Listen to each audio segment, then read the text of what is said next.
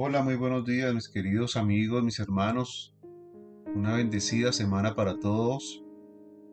Dios los bendiga grandemente. Bienvenidos a este devocional Palabra de Oración de Iglesia Salvación.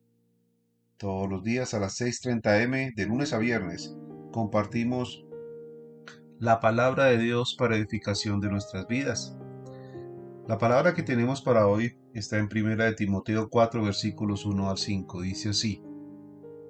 Predicción de la apostasía. Pero el Espíritu dice claramente que en los postreros tiempos algunos apostatarán de la fe, escuchando a espíritus engañadores y a doctrinas de demonios. Por la hipocresía de mentirosos que, teniendo cauterizada la conciencia, prohibirán casarse y mandarán abstenerse de alimentos que Dios creó, para que con acción de gracias participemos de ellos los creyentes y los que han conocido la verdad. Porque todo lo que Dios creó es bueno, y nada es de desecharse, si se toma con acción de gracias, porque por la palabra de Dios y por la oración es santificado. Amén. Palabra de Dios en 1 de Timoteo 4, versículos 1 al 5. Aquí Pablo entonces profetiza sobre la idolatría y la apostasía. Esta predicción dice que el Espíritu dice que claramente que en los postreros tiempos algunos apostatarán de la fe. Estos tiempos empiezan con la resurrección de Cristo y continuarán hasta su regreso, cuando establezca su reino y juzgue a toda la humanidad.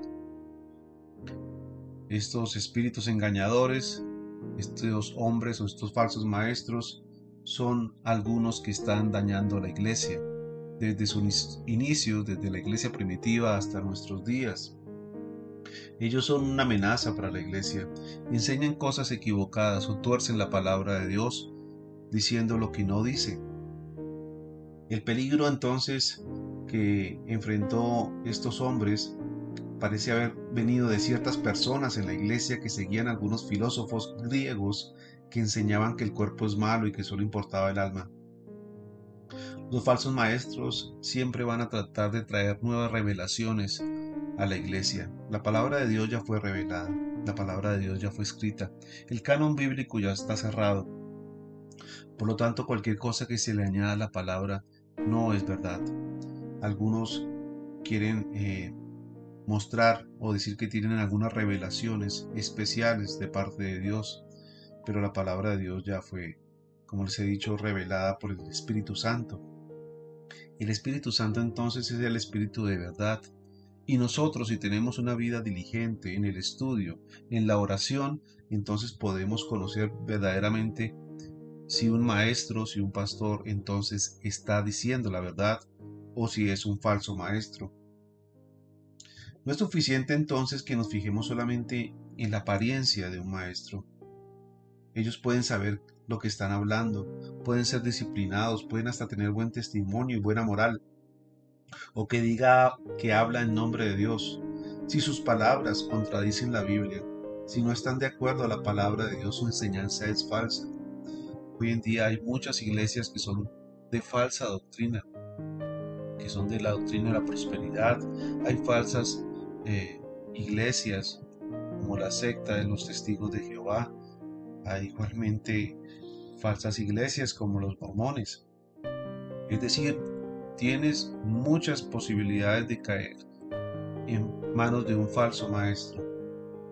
Pero para eso Dios nos ha dado el Espíritu Santo, para que nos guíe la verdad. Dios nos ha dado su palabra.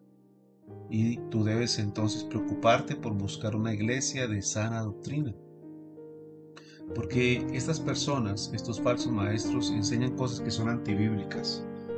En ese momento, estos falsos maestros eh, estaban induciendo a las personas a que no se casaran. Entonces permitían que las personas estuvieran en fornicación o decían que habían ciertos alimentos que no debían consumir. Algunas cosas entonces de que no están en la Biblia. Esto hacía a estos hombres parecer disciplinados y, correctos e impresionaban con sus credenciales o con su estilo de vida o su estilo de ser maestro. No se deje dejar llevar o influenciar por el carisma de un predicador. Déjese influenciar por su sana doctrina y por su buena enseñanza, por sus sermones expositivos, por sus sermones en los cuales se exponga fielmente la palabra de Dios. A diferencia de estos falsos maestros que hay hoy en día, Pablo afirma que todo lo que Dios creó es bueno. Pidamos su bendición sobre todo lo que Él nos ha dado y todo lo que Él nos ha bendecido. Somos conscientes de todo lo bueno de lo que Dios nos ha dado. Muchas veces recibimos muchas cosas buenas de Dios y las menospreciamos. No valoramos lo que Dios nos da.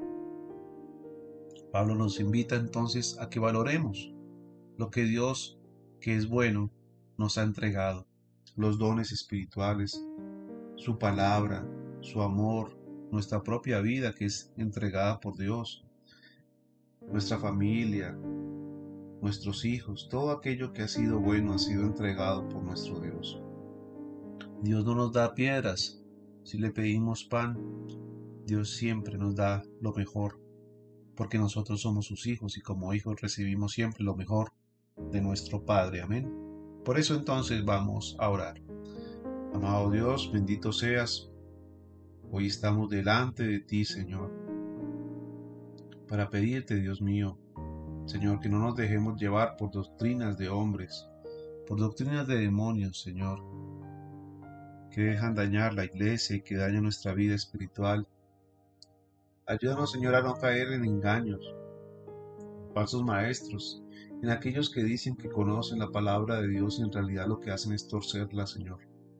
Ayúdanos, Señor, a ser disciplinados, a ser como el pueblo de Berea, que examinaban las escrituras, Señor, para confrontar si verdaderamente lo que se les decía era cierto o no de acuerdo a la palabra. Ayúdanos a ser diligentes en nuestro estudio bíblico, en nuestro conocimiento de la palabra, Ayúdanos igualmente a ser buenos maestros, diligentes, esforzados y fieles a la palabra.